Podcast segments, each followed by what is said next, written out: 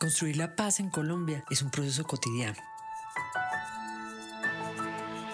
Es valorar nuestra capacidad de resolver conflictos como ciudadanos con las palabras que transforman, reconcilian, restauran, reparan y señalan caminos de convivencia.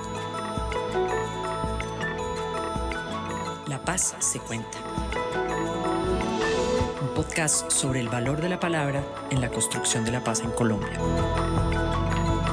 una producción del Banco de la República en el marco del proyecto cultural La Paz se toma la palabra.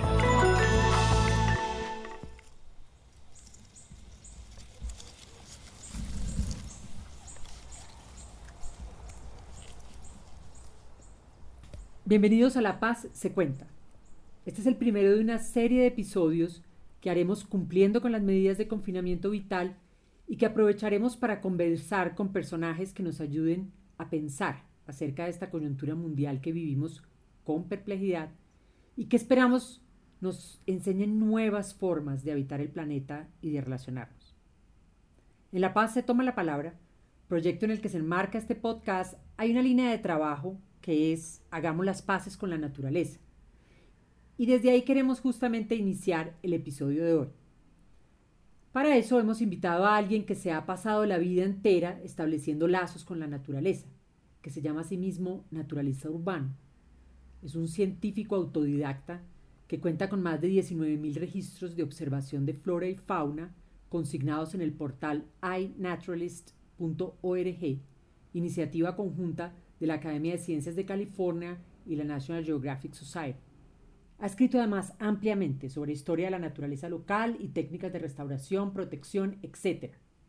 Es un divulgador científico, consultor para restauración de entornos naturales, al que siguen y preguntan cientos de personas interesadas en la biodiversidad de nuestro país y con las que habla permanentemente a través de su blog sobre biodiversidad y conservación y de su popular grupo de WhatsApp. Como lo llamamos en secreto con un amigo, Mateo Hernández Schmidt, nuestro invitado de hoy, es el Sensei. Bienvenido, Mateo, a La Paz se cuenta. Hola, ¿qué tal Ángela?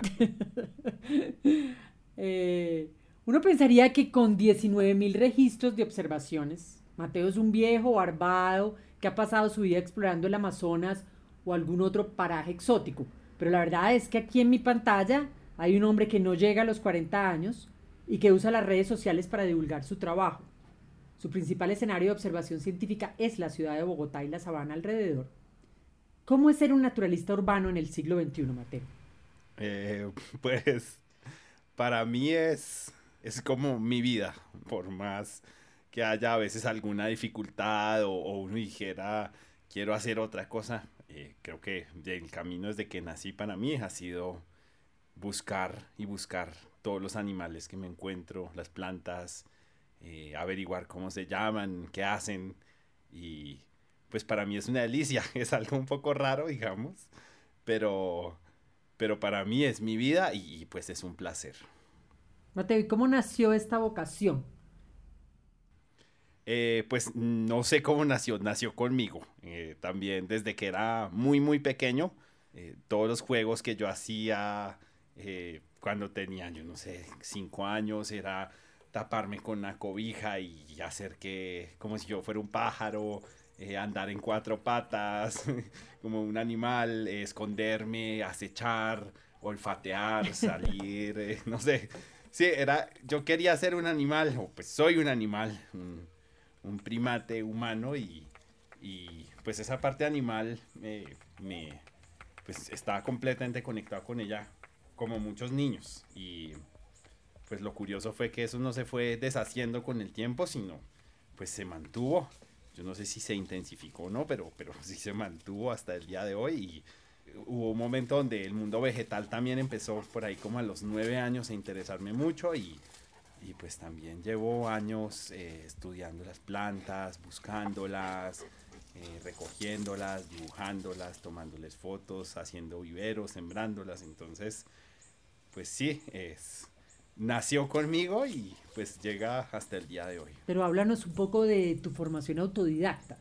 Sabemos que no fuiste al colegio porque tus padres hicieron las veces de profesores y te dieron clases en casa, También sabemos que viviste en un pueblo cercano a Bogotá y que tus conocimientos de flora y fauna los obtuviste también por tu gran curiosidad y tu contacto directo con los libros. Pero ¿cómo fue ese proceso de ser un niño educado en casa?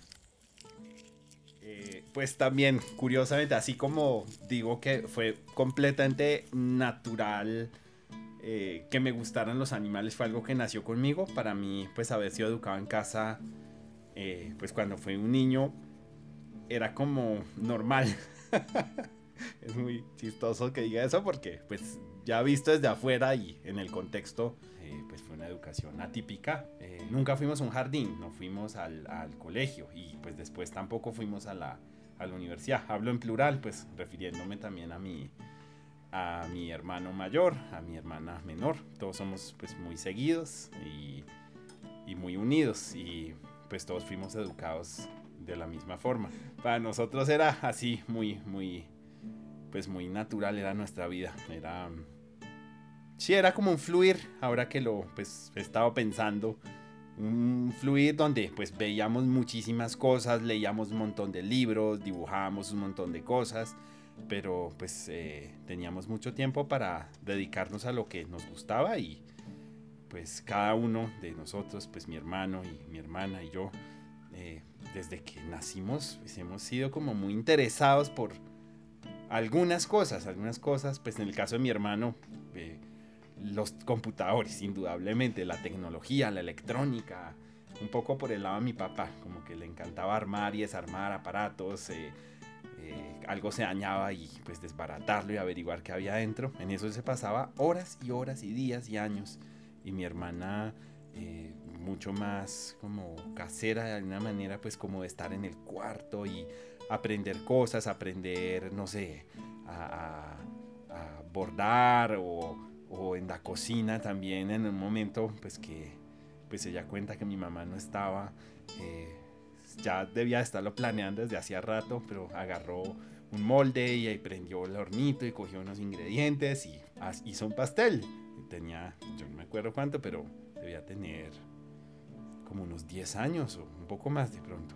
Pero así, así éramos. O sea, cada uno, si nos miran hoy en día, mi hermano sigue con el tema de los computadores eh, y mi hermana pues no ha dejado de cocinar y eh, pues también como muy de, de, las cosas manuales y pues artista y pues yo desde que naciera con el mundo de las plantas y de los animales y hasta el día de hoy sigo. Entonces pues yo creo que fue una educación eh, pues que no nos, no nos sacó en nuestros intereses. Realmente tuvimos mucho tiempo para desarrollarlos, para mantenernos y pues hasta el día de hoy estamos aquí.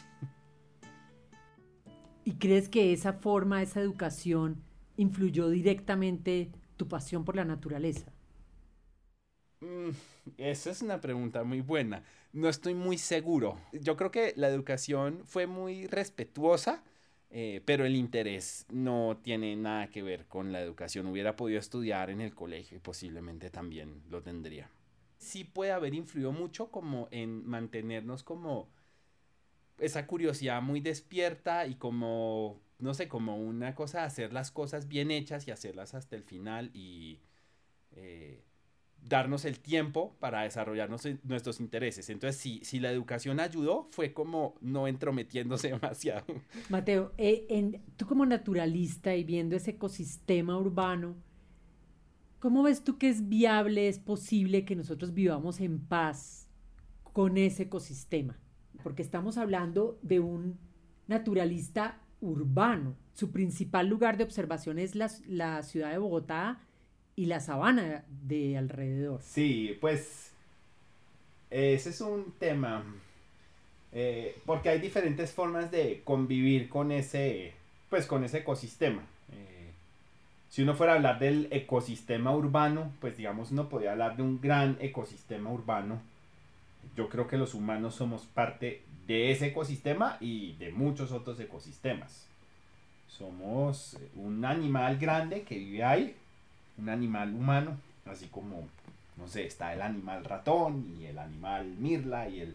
Pues nosotros somos el humano que está ahí y eh, somos dispersores de, semillas y de plantas. Eh, si uno se echa un recorrido a pie por el barrio, eh, no sé, pónganle unas tres horitas que uno tenga y se lleve una cámara o se lleve el celular y empieza a tomarle fotos a como a cosas que uno vea y uno alcanza a, encontrar fácilmente, pues puede llegar a la casa con 300 o 400 fotos eh, cuando uno mire, pues habrá cosas que se repitieron, una flor que era la misma que la otra, pero estaba más bonita. Pero encontrar 200 especies, 300 especies en la ciudad en una sola caminata no tiene nada de raro. Eh, van desde gaviotas que vienen de visita eh, en el lago, el Parque Simón Bolívar, hasta las culebras que viven debajo del suelo, que son inofensivas, las serpientes sabaneras, que hay pues poblaciones todavía bastante grandes en la Universidad Nacional. Eh, también allá hay unas lagartijas, eh, hay poblaciones de unas ranitas que cargan los renacuajos en la espalda, la típica rana verde de la sabana de Bogotá. Eh, en aves tenemos un montón de especies. Las que uno ve todos los días pues son más poquitas, el copetón, la mirla, el, las golondrinas, el colibrí. Son, hay como un grupito básico, pero cuando empieza a salir todos los días y se empieza a fijar y ya conoce las, los pájaros comunes, de pronto llega agosto, llega septiembre y uno ve un pájaro volando rápido y dice, esa es otra cosa.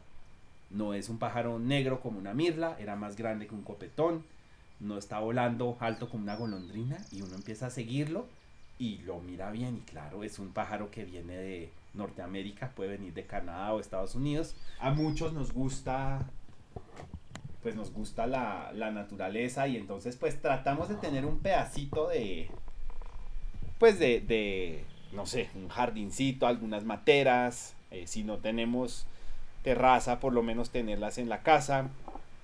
Es como algo entre la necesidad y la comodidad y, pues irnos protegiendo, pues hemos ido creando unos mundos, pues, no sé si decir artificiales, porque pues si somos un ser natural, pues de pronto son estos mundos en que vivimos son tan naturales como un hormiguero, como un termitero, pero a veces sí un poco como que no, no compartimos tanto con otras formas de vida. Entonces, ¿cómo estar en paz con eso?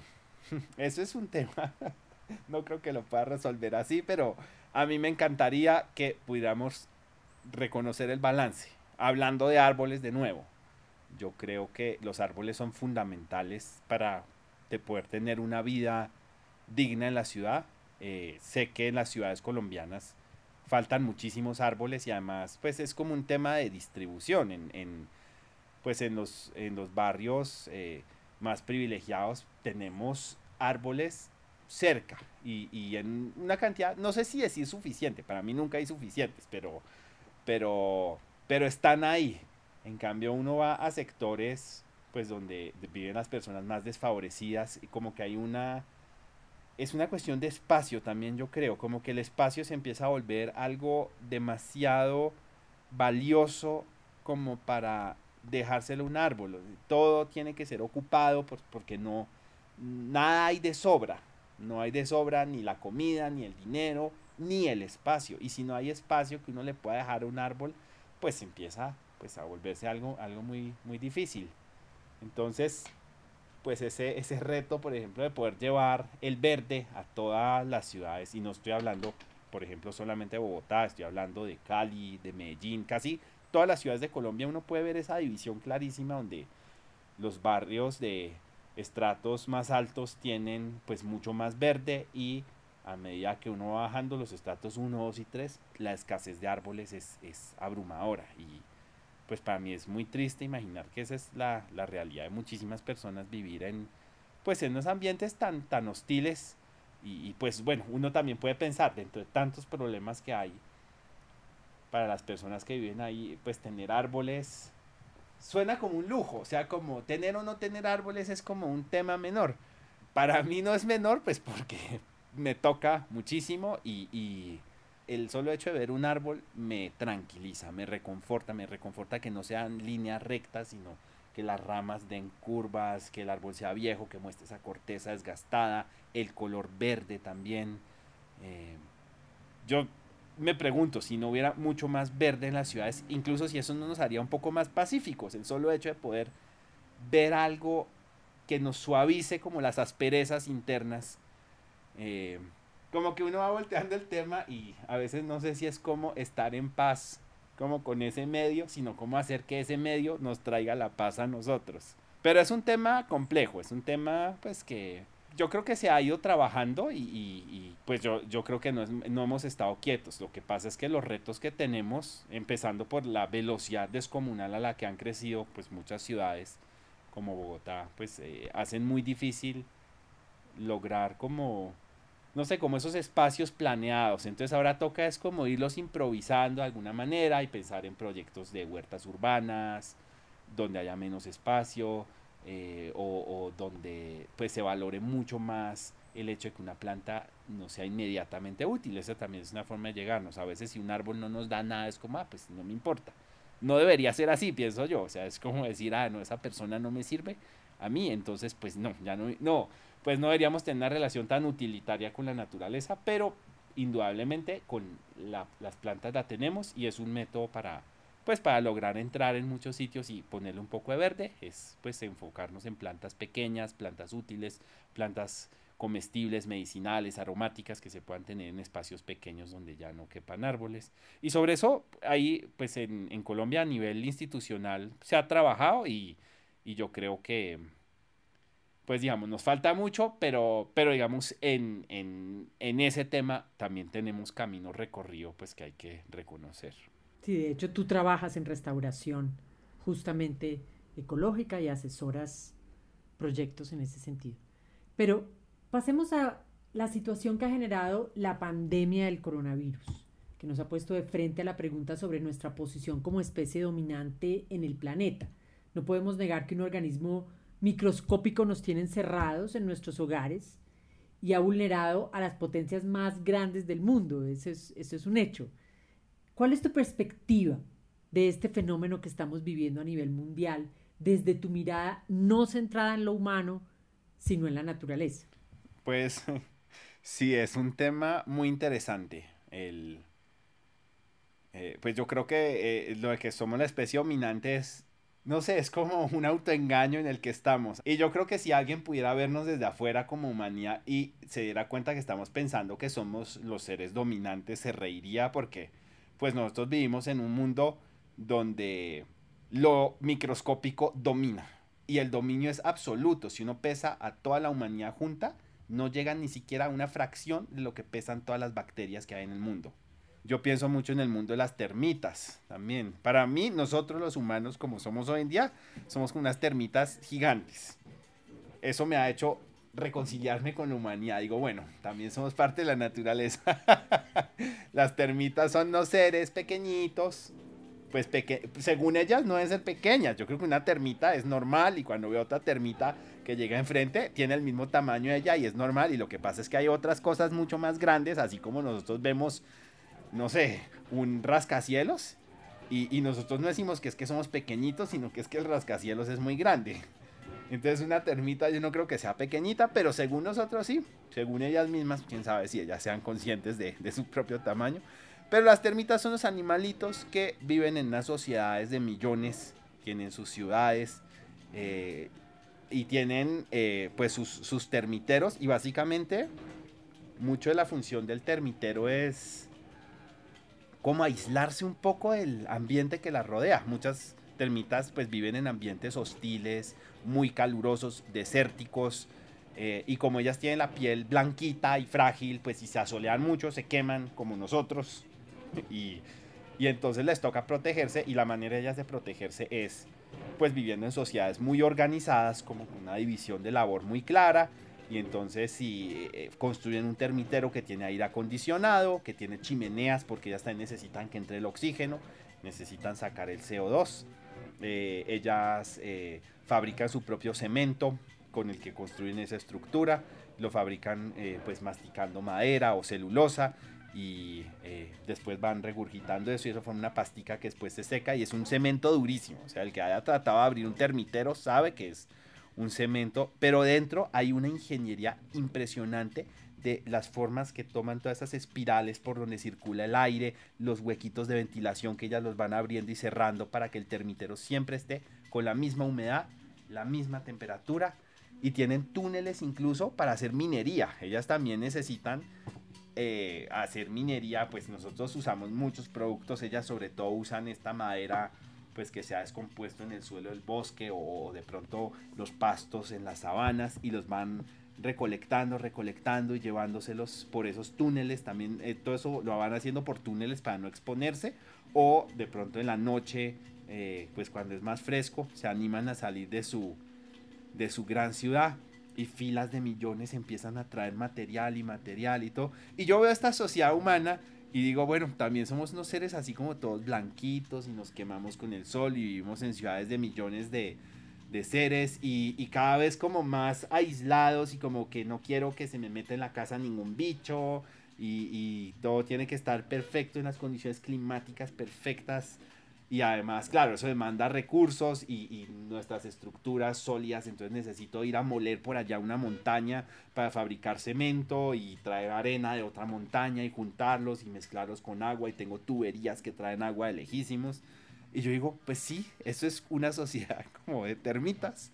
Y bueno, entonces, ¿qué pasa? Con los animales también se enferman. Cuando uno vive en, comunidades pues tan apretadas sobre todo, es fácil que pues un germen llegue y empiece a pasar de un ser al otro y, y los infecte.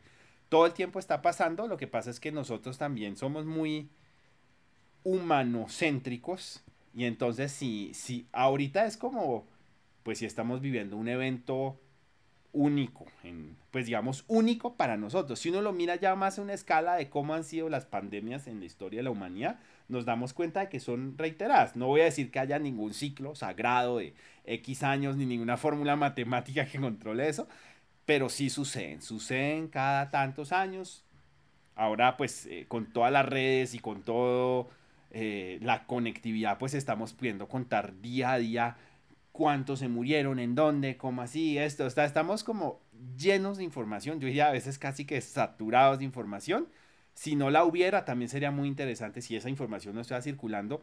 De pronto, aquí en Colombia, ni nos habríamos dado cuenta, o de pronto empezó a decir, uy, como que sí se están muriendo mucha más gente. No sé, pero en, en animales silvestres también ocurre, en las plantas pasa, entonces eh, yo creo que solamente muy pocas personas nos damos cuenta, sobre todo si no atacan un cultivo. Cuando uno sube a Chingaza y uno habla con, con la gente que camina por el páramo, con los biólogos, ellos le dicen, mire, aquí estamos notando esto y a veces se preocupan un poco, porque resulta que al frailejón acá se lo empezó a comer un gusanito y el frailejón empieza a aparecer con huequitos y uno nota que en una hectárea de frailejonal Muchas, muchas plantas, casi todas tienen huequitos en las hojas y dice, hay algo que se las está comiendo, es una plaga que antes no había.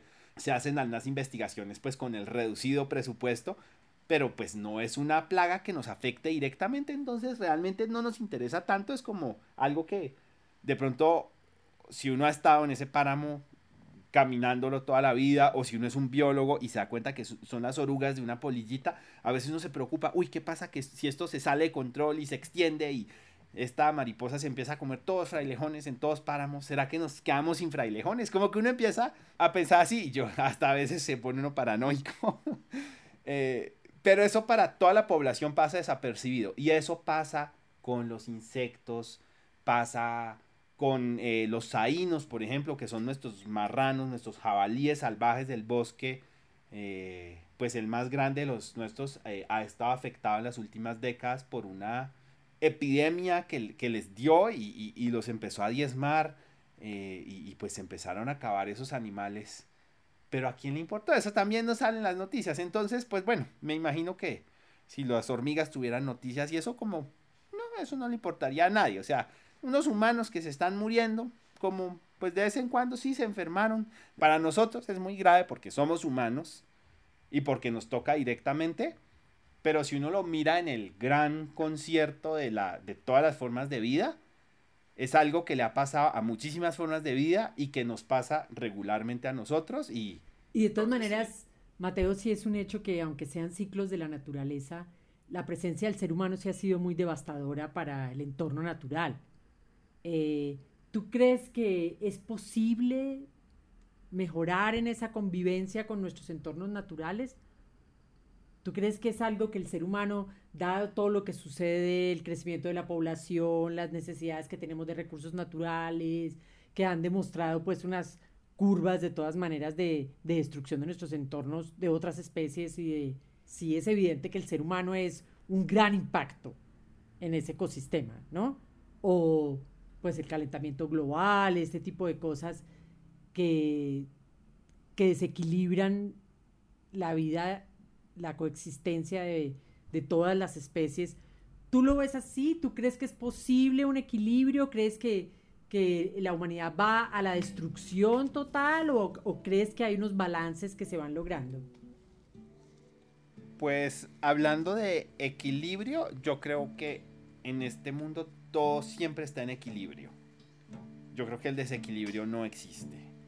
Casi que como, no sé si una ley de la vida o una ley de la física o de la termodinámica, pero no, no existe el desequilibrio. Entonces, pensando en el CO2, si yo quemo la selva amazónica y suelto todo el CO2 que hay atrapado en la selva, se va a la atmósfera y para equilibrarse la Tierra se calienta. Eh, si la Tierra se calienta, entonces en los océanos empiezan a, pues, a, evaporarse más agua y los polos se, para equilibrarse tienen que derretirse y se empiezan a derretir y empieza a haber más lluvia en la atmósfera y si hay más lluvia en la atmósfera para equilibrarse empieza a llover más fuerte. O sea, el equilibrio siempre está. Yo creo que nosotros pensamos que en algún momento ese equilibrio se rompió. Como yo lo veo, no se puede romper. Lo que sí sucede, pues siendo un poco más humildes, no como salvadores del mundo, sino, sino como seres humanos, reconociéndonos como habitantes de este mundo, unos habitantes que ocupamos una porción del mundo y le damos un manejo, es que en uno de esos ajustes de equilibrio, o en varios de esos ajustes, podemos sufrir muchísimo y puede haber hambrunas, un calentamiento terrible, cosas que nos perjudiquen a nosotros y pues que perjudiquen a, a pues a los animales más grandes que yo siento que son como nuestros hermanos. A veces pienso otra cosa también, eh, que nosotros como humanos nos damos mucha importancia en pensar que somos como, no sé, los dueños del mundo y cuando pasa algo, claro, también entonces somos los culpables, Y como somos los culpables, también tenemos que solucionar las cosas. O sea, es un papel de que somos los adultos en el mundo. Y a veces yo pienso, nosotros no somos los adultos, no tenemos ni idea de nada. La Tierra, en cierto modo, uno sí podría decir que es muchísimo más vieja y sabe equilibrarse mucho mejor que nosotros. La solución, o sea, llegar a un momento donde no se imagine una humanidad utópica entera viviendo en paz, podría uno decir, como en algún equilibrio. Yo creo que hay ejemplos vivos ejemplos funcionando en las escalas pequeñas, en comunidades o países pequeños que han logrado hacer muchas cosas. No sé, estoy pensando ahora en, en Valledupar, por ejemplo, un acueducto comunitario que existe desde hace muchísimos años, que un día se dieron cuenta que, se les estaba acabando el agua y empezaron a, a cobrar como una tarifa extra, una tarifa ambiental a los usuarios y empezaron a comprar toda esa tierra que estaban pues deforestando arriba de la montaña donde venía el agua y uno va hoy, yo no sé, como 30 años después de que empezaron ese, ese, ese trabajo y, y una montaña llena de bosque con plantas que pues hace décadas nadie encontraba, eh, no sé, o sea, como con una biodiversidad impresionante y con el agua y pues ese es un ejemplo de muchísimos que uno podría nombrar en Colombia, en el mundo hay pues muchísimos más.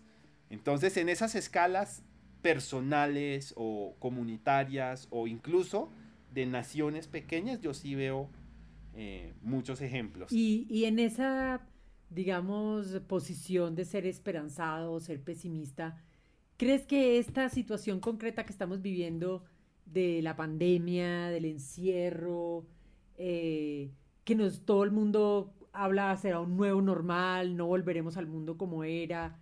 ¿Crees que de aquí, te imaginas que de aquí puede salir algo que nos ayude a tocar fondo más rápido y a reaccionar de alguna manera? ¿O crees que simplemente vamos a salir igual de consumidores y de ciegos ante lo que sucede? Yo no siento una conexión tan clara como pues aparentemente otras personas sí la sienten entre la pandemia y como una especie de despertar mundial. Yo no lo veo así. Yo no siento que haya como una conexión. Yo, yo a veces pienso que tiene que ver esto que nos está pasando ahora a nosotros, como salgamos y digamos, ¡Ah! eso fue por haberle hecho tanto daño a los árboles. O sea, sí me imagino que hay personas, puede que muchas, que sientan eso, pero no me imagino una humanidad completa eh, en esa actitud. Yo, yo siento que la pandemia, eh, de hecho, está pues digamos, las medidas que se están tomando para, para controlar la, la pandemia y, y, pues que no nos muramos tanto, también están teniendo un impacto fuertísimo en las vidas de muchas personas y como siempre, pues en los más desfavorecidos. Entonces como que como humanidad sí siento que nos está apretando, nos está espichando y eh, pues no sé cuánto vaya a seguir así, no, no parece tener una solución próxima y siento que entonces nos seguirá apretando y apretando, las economías seguirán pues cayendo hasta cierto punto. Al corto plazo pues yo sí veo un efecto inmediato, es claro, paramos, ya el petróleo está ahí parqueado, está en los oleoductos, está en los pozos, pero ya no lo están comprando, los aviones dejaron de volar eh, la mayoría de carros dejó de circular, eso se nota en la, eh, como y en el corto plazo uno dice, miren este aire, miren los nevados, o sea, sí se nota un impacto impresionante, o sea, como que uno dice, ¿qué necesitábamos hacer para poder ver los nevados de nuevo? Parar, ¿y qué se necesitaba para parar? O sea, ¿era imposible parar? No, sí era posible, pero pues teníamos que hacerlo obligados. Pero a largo plazo, a mediano y largo plazo, yo no veo tan claro, porque, porque si empezamos también a ser como más espichados a tener más necesidad si tenemos, estamos hechos para hacer lo que sea para sobrevivir y, y yo no veo que eso sea necesariamente una buena noticia para los restos de bosques que quedan en el mundo, para el presupuesto eh, pues que se utiliza para mantener, no sé, las reservas naturales, los parques, el personal que trabaja, no sé, en restauración de la naturaleza. Eh, de todos modos es muy difícil ser adivino, entonces puede que si salgan cosas muy inesperadas y, por ejemplo, no sé, el hecho de que ahora estemos usando pues todas estas eh, tecnologías para poder tener las reuniones a distancia, de pronto sí hagan que empecemos como a consumir menos en ciertas cosas. Consumiremos más internet de pronto y menos gasolina. Puede ser, puede ser. Eh, entonces, por ese lado puede que se haya sorpresas que espero que sean agradables y de pronto muchas personas que tenían la idea de que se iban a ir al campo y que iban a vivir en un bosque ahora ya tomen el paso definitivo. O sea, sí veo a nivel personal y en escalas pequeñas muchas decisiones eh, que se pueden tomar ahora a raíz de esto. Pero ya como a un plazo más largo y a nivel de una humanidad completa, pues no lo veo tan claro. No es la primera pandemia que tenemos, ha habido muchísimas y yo no siento que el mundo que ha surgido post cada una de esas pandemias haya sido una utopía. Ha habido mucho sufrimiento inicial y después se recupera y, y pues somos como altibajos, también tenemos, es un día malo para la humanidad, pero bueno, ya nos pasará el guayabo, quién sabe, en 10 o 20 años de pronto estamos bien y, y si no, yo, sí creo que vamos siguiendo el camino, entonces es, ahí veremos. Mateo, en La Paz se cuenta, invitamos a nuestros oyentes a hacer un juego y consiste en que yo te voy a decir unas palabras y tú me dices libremente con qué las asocias. La ciudad. Vida. Pandemia. Vida. Clasificar. Conocer. Observar. Conocer. Curiosidad. Niño. Vegetal. Un ser, un hermano. Humano. Un conocedor. Muchas gracias, Mateo Hernández, por tu tiempo y por aliarte con nosotros desde tu casa. Bueno. Nos dejaste rumiando varias ideas sobre hacer las paces con la naturaleza, dejando en paz a la naturaleza y permitir que ella nos traiga paz a nosotros. Gracias a ustedes por escucharnos. Suscríbanse a nuestro podcast La Paz se cuenta para escuchar otras historias de cómo transformamos el país desde las acciones personales. Encuentre mucha información relacionada en el portal del proyecto cultural La Paz se toma la palabra en www.banrepcultural.org. Este episodio llega hasta ustedes gracias al trabajo en equipo de Carolina Lucio, Viviana Rojas, Esteban Narváez, Natalia Guarnizo, Daniel Piedraíta e Irene Tobón y de quien les habla Ángela Pérez Mejía. Gracias por seguir conectados con nosotros y van unas gracias especiales para Enrico Mandirola por la complicidad en la producción de este episodio. Hasta pronto.